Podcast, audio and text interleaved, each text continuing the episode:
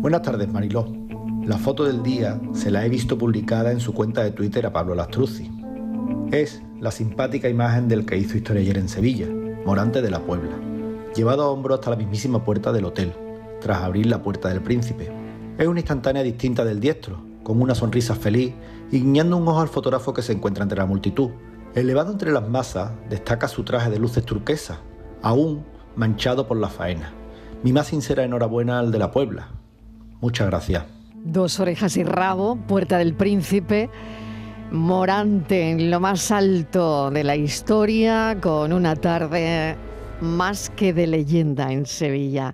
¿Quién ha elegido la foto? Francis Gómez, ¿qué tal? Buenas tardes, Mariló. Pues esta imagen la ha elegido eh, nuestro querido compañero Aníbal González. Esta imagen, de, bueno, ya, ya la hemos dicho, la salida de la Puerta del Príncipe de Morante de la Puebla. Eh, bueno, eso es todo un acontecimiento en plena Feria de Sevilla, ya se sabe. Bueno, pues Aníbal González, ya cuento, nació en Sevilla, estudió la vieja escuela, se formó en imagen y sonido y su trabajo diario era en blanco y negro, revelándolo él mismo. Es fotógrafo profesional desde el año 96, ha trabajado y colaborado con distintos periódicos y revistas como fotoperiodista durante casi 20 años. Ahora se decanta más por la fotografía de moda, gastronomía o reportajes publicitarios, y así, así como entrevistas.